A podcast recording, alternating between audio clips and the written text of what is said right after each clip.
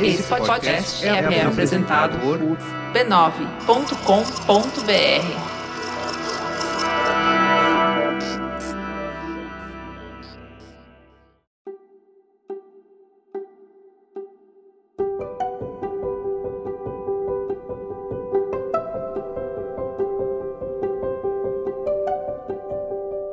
Eu lhe dou as boas-vindas ao Autoconsciente, um podcast que entende você para você se entender melhor.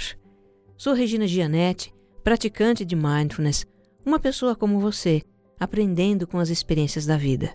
Eu faço esse podcast para compartilhar reflexões e ações para a gente ter mais autoconsciência, mais vida interior. A minha intenção é que ao terminar um episódio, você se sinta melhor do que quando começou.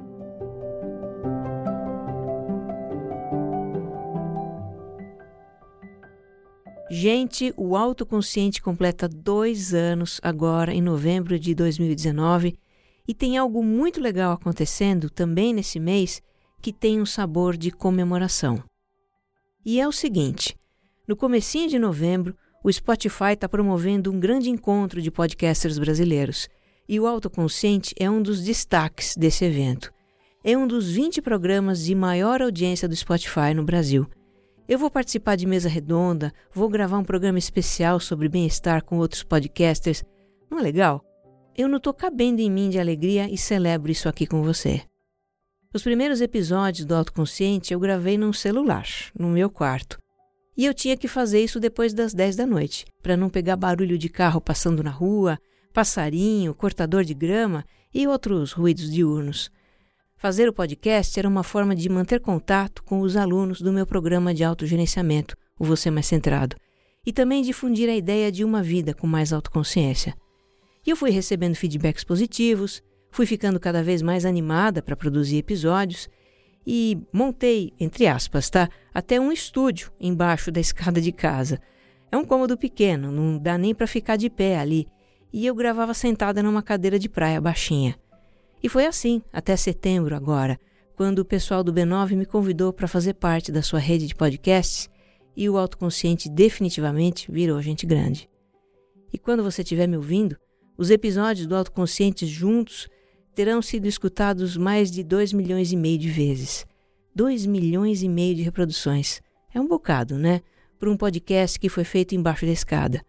Mas sempre foi feito com amor e com um propósito muito claro de inspirar as pessoas a se olhar, se compreender, a ter mais compaixão de si mesmas e dos outros.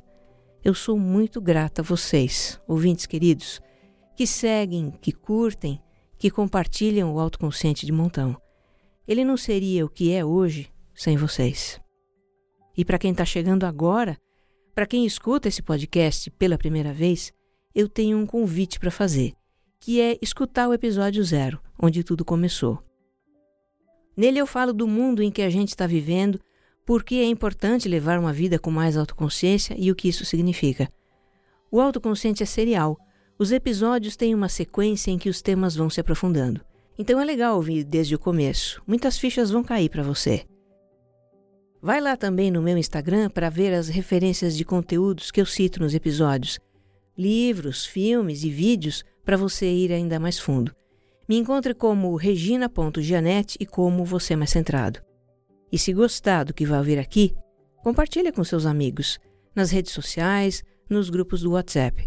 O que faz bem para você pode fazer para muito mais gente.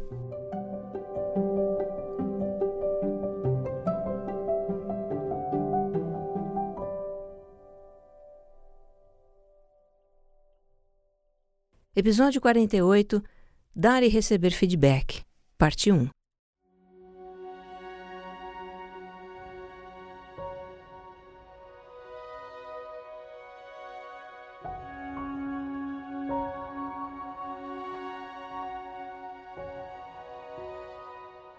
Quando alguém chega para mim com uma cara meio séria e diz algo do tipo: A gente precisa conversar, eu queria te dar um feedback. Quando isso acontece, a minha autocrítica entra em alerta. Se arrepia toda. Na minha mente vem um pensamento assim: Xi, lá vem bomba. O que será que eu fiz? A autocrítica já cria uma expectativa negativa para o que a pessoa vai dizer. e eu preciso dar uma acalmada nela. Relaxa, a gente nem sabe o que é. Vamos ouvir. Aí eu respiro fundo e escuto.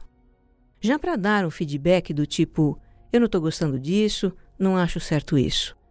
Um feedback desse tipo para uma pessoa com quem eu não tenho assim um relacionamento, alguém que prestou um serviço, por exemplo, aí é tranquilo. Eu falo o que eu penso, eu dou o meu recado numa boa. Agora, se é para uma pessoa com quem eu tenho um vínculo, aí é diferente. É mais difícil. E quanto mais afetivo é esse vínculo, mais difícil é. Eu fico cheia de dedos para falar com a pessoa. Eu enrolo. Ah, não, hoje não, eu não estou legal para essa conversa. Ah, não, já ficou tarde. Amanhã eu falo. Às vezes eu tenho até que ensaiar o que eu vou dizer, sério. Bom, se eu conheço um pouco o ser humano, eu me arrisco a dizer que você também tem lá suas dificuldades com essa coisa de dar e receber feedbacks do tipo: não estou gostando disso podem ser dificuldades diferentes das que eu tenho. Mas o fato é que, para a maioria de nós, feedback não é uma coisa banal, porque envolve relacionamento. Relacionamento com o outro e, principalmente, o relacionamento com a gente mesma. Pois é. A nossa autocrítica, os nossos autojulgamentos, tornam o dar e receber esses feedbacks algo muito mais complexo do que poderia ser. E nesse episódio nós vamos explorar isso. Para começar, vamos refletir sobre o papel do feedback para a nossa vida? Eu vou aqui compartilhar com você um modelo que é muito legal para isso, a janela de Johari. Pode ser até que você já conheça, porque é um modelo antigo, da década de 50, muito usado em treinamentos de liderança, trabalho em equipe e que tais. Janela de Johari. É um nome com um jeitão meio ancestral, não é? Meio místico? Mas não é nada disso, viu? Ele vem da junção dos nomes dos criadores: Jo, de Joseph Luth, e Hari, de Harry Ingham. E por que janela? Porque esse modelo, que é um gráfico, na verdade, ele lembra uma vidraça. Imagina uma vidraça quadrada, formada por quatro divisões quadradas, duas em cima, duas embaixo. Vamos chamar essas divisões de quadrantes, tá? Se não está dando para imaginar, tudo bem. Num outro momento, vai no meu perfil no Instagram que eu coloquei lá esse gráfico com a transcrição de toda a explicação que eu vou dar na sequência. Antes, só uma observação. Se você pesquisar janela de O'Hare na internet, vai encontrar quadrantes com nomes um pouco diferentes do que eu dou aqui, por questões de tradução e de contextualização também, porque ela pode ser usada em vários contextos. Mas enfim, trazendo o modelo de Johari para o contexto do feedback, que é o nosso papo aqui. Imagine então um quadrado formado por quatro quadrantes, tá? O primeiro quadrante da janela tem o nome de arena, e ele representa aspectos do nosso eu que a gente reconhece e que os outros também conhecem. Nos situar na arena significa que nós temos consciência de como somos e que os outros também sabem como a gente é. Nós e os outros nos vemos, como numa arena. E para isso acontecer, é preciso dar e receber feedback. Se eu recebo feedback, eu sei como os outros me veem, e isso amplia a consciência de mim mesmo. E se eu dou feedback, eu também estou mostrando aos outros como eu sou, o que eu penso e me deixo conhecer melhor. O segundo quadrante tem o nome de fachada, e ele representa aspectos do nosso eu que a gente conhece, mas os outros não conhecem. E isso tem a ver com receber, mas não dar feedback. Se nós recebemos feedback, nós sabemos como os outros nos veem, mas se a gente não dá feedback, não diz o que pensa, a gente não se mostra para os outros. Então, tudo que os outros veem de nós é uma fachada. Eles não sabem o que se passa no nosso interior. O terceiro quadrante tem o nome de ponto cego, e ele representa aspectos do nosso eu que os outros conhecem, mas a gente mesma não reconhece. E isso tem a ver com dar, mas não receber feedback. Se nós damos feedback, os outros sabem o que a gente pensa e eles criam uma imagem de nós. Mas se a gente não recebe ou não aceita feedback, a gente não sabe como os outros nos veem e não pode integrar isso ao nosso autoconhecimento. Então é como se existisse em nós um ponto cego que nós não enxergamos. E por fim, o quarto quadrado tem o nome de desconhecido, e ele representa aspectos do nosso eu que os outros não conhecem e nem a gente mesma reconhece. Isso tem a ver com não dar e nem receber feedback. Como é que os outros vão nos conhecer se a gente não dá feedback? Não se mostra, não diz o que pensa, não é? E como é que nós vamos reconhecer aspectos que os outros veem em nós se a gente não recebe ou não aceita o feedback deles? É difícil, né? Então fica um certo desconhecimento a nosso respeito por parte dos outros e de nós mesmos. Agora, que conclusão a gente pode tirar disso tudo? Que dar e receber feedback é importante. Faz parte de uma vida com mais autoconsciência, em que a gente reconhece os nossos muitos aspectos, positivos e negativos. E uma vida em que também a gente se deixa conhecer para poder criar vínculos com outras pessoas, vínculos baseados em confiança, sinceridade e respeito. Bom, então até aqui nós falamos de teoria. E na prática, vamos ver como é que o feedback funciona na nossa vida? Quem vai contar isso são vocês, ouvintes.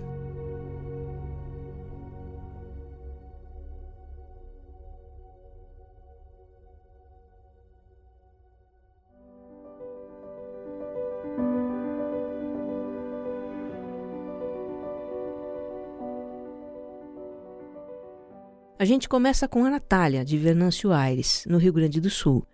Ela tinha o costume de se comprometer com muitas atividades ao mesmo tempo. Isso trazia uma série de problemas para sua vida, ansiedade principalmente, mas ela não percebia. Isso era como que um ponto cego para Natália. Ela acreditava que precisava se envolver e dar conta de tudo que aparecia.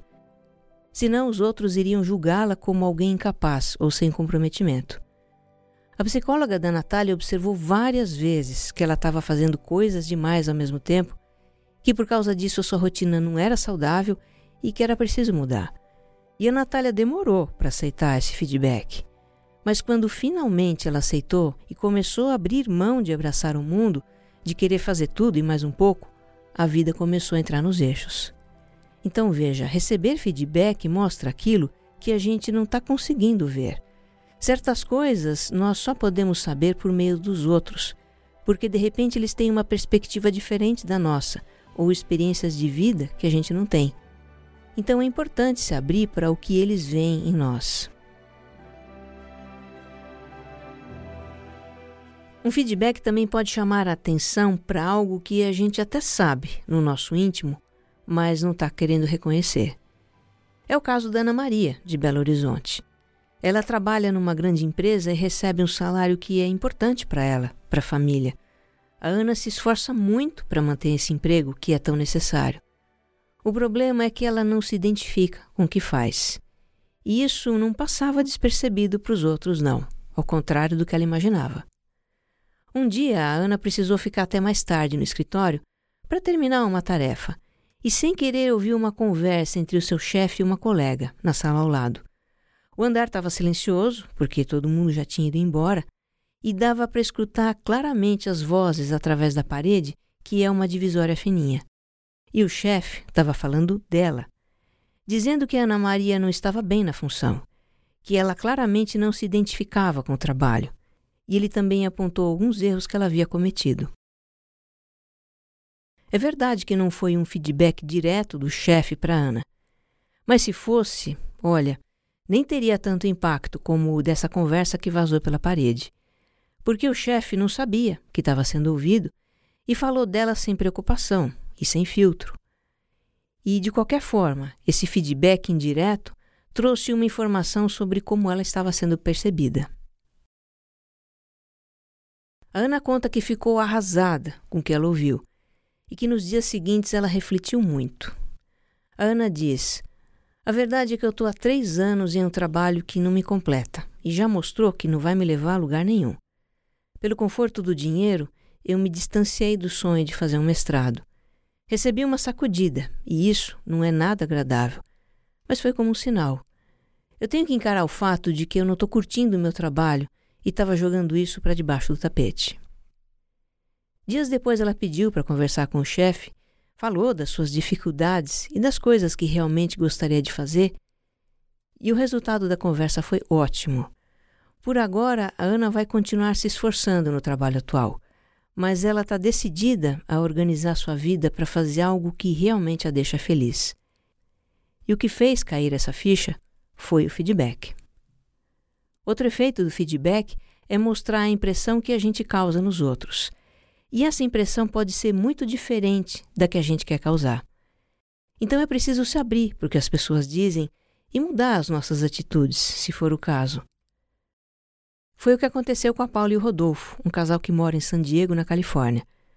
Mudar para lá foi a realização de um sonho, de um ideal de vida, e eles criaram um blog para contar essa experiência de viver na Califórnia. Então eles começaram a escrever, super animados, mas, para sua surpresa, receberam feedbacks negativos de pessoas próximas. Feedbacks que diziam que a Paula e o Rodolfo estavam sendo arrogantes na forma de se colocar. Os dois contam que ficaram indignados e decepcionados com esses retornos, e muito resistentes também. Essa frustração durou semanas, mas aos poucos eles foram se abrindo para entender o que as pessoas estavam querendo dizer e foram experimentando outras formas de se comunicar. No final, eles entenderam o que não funcionou.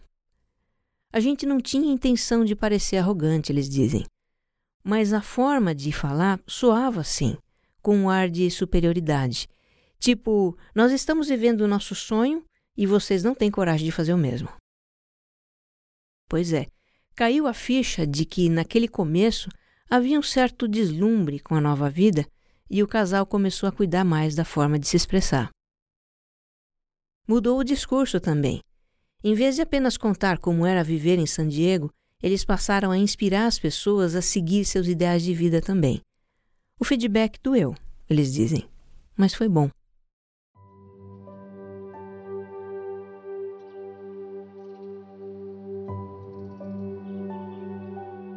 Realmente, certos feedbacks que a gente recebe doem. São como um pontapé na canela da nossa autoimagem idealizada. Para lembrar do que a gente já explorou em episódios anteriores, a autoimagem idealizada é uma versão perfeita que criamos para nós mesmos, um modo de nos comportar e nos mostrar que seja a prova de erros e de críticas. Uma imagem respeitável, quem sabe até admirável, com qualidades, virtudes, acertos, bons resultados. Criamos uma autoimagem idealizada para sermos aceitos e aprovados e tentamos a todo custo manter essa imagem. Aí vem o feedback para apontar uma vulnerabilidade nossa, uma fraqueza, uma imperfeição, um erro. E a nossa autoimagem se sente ferida e exposta. E o feedback também atiça a voz da autocrítica na nossa cabeça, que já vem, né, com as suas broncas, chamar a nossa atenção para o que fizemos de errado, cobrando uma ação corretiva. Olha, quando eu recebo um feedback desses, e eu recebo, claro, não sou diferente de ninguém, a primeira coisa que eu faço é pacificar a voz da autocrítica. Eu digo para ela: tá, eu pisei na bola e eu estou aborrecida por isso. Eu sou um ser humano imperfeito, aprendendo com as minhas experiências, e fiz o melhor que soube. Aí eu me perdoo por ter errado e acolho esse feedback como uma oportunidade de crescimento. E pacifico a minha autocrítica sempre que ela volta a ter chilique, né? Porque ela volta ela não desiste facilmente de fazer o seu trabalho. Nesses momentos de dor por um feedback negativo, é importante também a gente se lembrar da nossa humanidade compartilhada. Se lembrar que todo mundo erra, todo mundo dá mancada, comete gafe, pisa na bola. Vale fazer aquele gesto de alto abraço, que nos conforta também. Segundo a ciência da compaixão, um toque amoroso de nós para nós mesmos libera ocitocina, um neurotransmissor que atenua os efeitos do estresse. E depois que a gente se acalma, se estabiliza, dá para refletir melhor sobre o que de bom se pode tirar do feedback para o nosso crescimento. E olha, muita atenção aqui agora. O que de bom a gente pode tirar de um feedback é uma escolha nossa, é um direito nosso. Porque nem tudo que vem num feedback se aproveita. Muitas vezes a gente precisa filtrar. Eu vou pegar uma carona na situação que o Luiz de Porto Velho compartilha aqui com a gente. Ele estava se relacionando há um ano com uma moça da sua cidade. Dali algumas semanas, o Luiz teria que se mudar para outra cidade por motivos de trabalho. O lance entre os dois estava rolando, estava evoluindo, mas não era ainda aquele namoro sacramentado na visão dele. Talvez, quem sabe, chegasse a isso, mas aí uma discussão muito séria aconteceu. Naquele dia, a moça se insumou a ver uma foto do Luiz nas redes sociais, uma foto em que ele aparecia ao lado de outra moça e na ocasião ele estava viajando. Aí, o tempo fechou. A garota ficou furiosa. Cobrou Luiz por não ter deixado claro o que esperava do relacionamento, disse que ele era mau caráter, que enganava as pessoas e terminou o namoro desejando tudo de pior para ele. O Luiz reconhece que deveria ter assumido o relacionamento, ter deixado mais claras as suas intenções, porque ele realmente gostava dela. Ele reconhece que errou. E a forma ofensiva como a moça falou, a acusação de ser mau caráter, fizeram a autocrítica dele cair matando. Eu fui um idiota com ela, ele diz. Eu me senti a pior pessoa do mundo. Quando eu disse há pouco que é preciso filtrar os feedbacks, significa que a gente não é obrigado a comprar tudo que ouve. Na história do Luiz, eu não vou entrar no mérito de quem tem razão, quem não tem, não se trata disso, tá? Eu só quero usar essa história como exemplo do que significa filtrar. E filtrar é separar as coisas. Separar a informação sobre o que a gente fez, onde errou, que impacto causou. Isso a gente absorve. Sobre isso a gente reflete e toma a atitude que cabe. Agora, as ofensas, os julgamentos, as agressões que o outro faz, isso a gente não absorve. Isso é melhor deixar ir, como se diz no mindfulness. Porque absorver as ofensas e julgamentos só vai fazer a gente criar culpa, ou ressentimento, ou raiva, e isso não ajuda em nada. Poucas pessoas se treinaram para dar feedbacks assertivos e não violentos. Isso ainda é raro. O mais comum são feedbacks com muita carga emocional, julgamentos, adjetivos e acusações. A gente não pode contar que o outro vai dar um feedback sem essa carga. Então precisa aprender a filtrar. Para começar, se o outro chega para dar um feedback para você e ele está nervoso, irritado, procure abaixar a temperatura. Diga para ele: Olha, eu estou aberto para te ouvir. Vamos conversar com calma. E para sinalizar que você está mesmo aberto e receptivo para o feedback, demonstre isso com a sua linguagem corporal. Olhe nos olhos da pessoa. Isso demonstra que você está atento a ela. Atenção para não cruzar os braços. Braços cruzados passam uma mensagem de estar fechado e contrariado. Outra postura que não funciona aqui é de mãos apoiadas na cintura. Tipo o açucareiro, ela tem um quê de desafiadora. E olha, isso é super importante, tá? Segure a vontade de interromper o que o outro diz, seja para se justificar ou para rebater o que ele está dizendo. Morda a língua se for preciso, mas deixa ele falar. Quando ele terminar, aí você fala, dá a sua versão dos fatos, se explica se for o caso. E se não quiser falar, se não se sentir pronto para isso, você não é obrigado a falar. Só agradeça pelo feedback e diz que precisa pensar um pouco, que depois vocês voltam a conversar. E depois de receber um feedback do tipo corretivo, tire um tempo para refletir. Filtre o que você ouviu e veja se o que sobra faz sentido para você, se aquilo realmente serve ao seu crescimento. Eu vou contar um exemplo meu bem recente. O meu marido me trouxe uns papéis para assinar, nós temos uma empresa em sociedade, e aí precisava reconhecer firma e colocar no correio no dia seguinte, porque era um assunto urgente. Pois no dia seguinte, o meu marido saiu bem cedo e não levou a papelada. Quando eu sento na minha mesa no escritório, eu encontrei tudo lá do jeito que eu havia deixado. E aí eu pensei, sobrou para mim, né? Toca pegar a papelada, passar no cartório e depois no correio. E eu estava num dia corrido e não fiquei nada contente de fazer tudo aquilo. À noite eu chiei com meu marido. Muito amigo você, né? Deixar a papelada para eu resolver. Aí ele me respondeu: Mas não era para você responder. Eu já tinha combinado com o Daniel para ele fazer isso. O Daniel, nosso filho mais novo, e estava numa semana de folga da faculdade, estava tranquilo para ele cuidar da tarefa. Então meu marido me deu um feedback. Você pegou os papéis porque tem o hábito de cuidar de tudo e depois reclama que está com muita coisa para fazer. Pois é, ele tem razão. Fazer isso é muito a minha cara. É um padrão meu que eu estou disposta a mudar. Mas sabe como é, né? Vira e mexe eu tenho uma recaída. Eu respirei fundo e disse para mim mesma: Ok, tá tudo bem. De feedback em feedback, eu ainda chego lá. No próximo episódio, vamos falar sobre dar feedback. Que você esteja bem. Um abraço.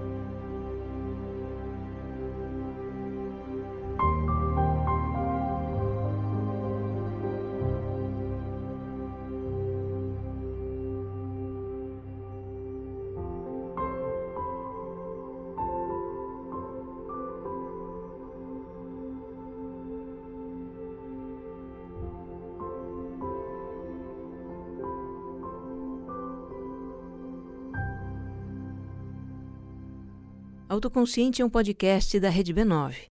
Roteiro e apresentação de Regina Gianetti.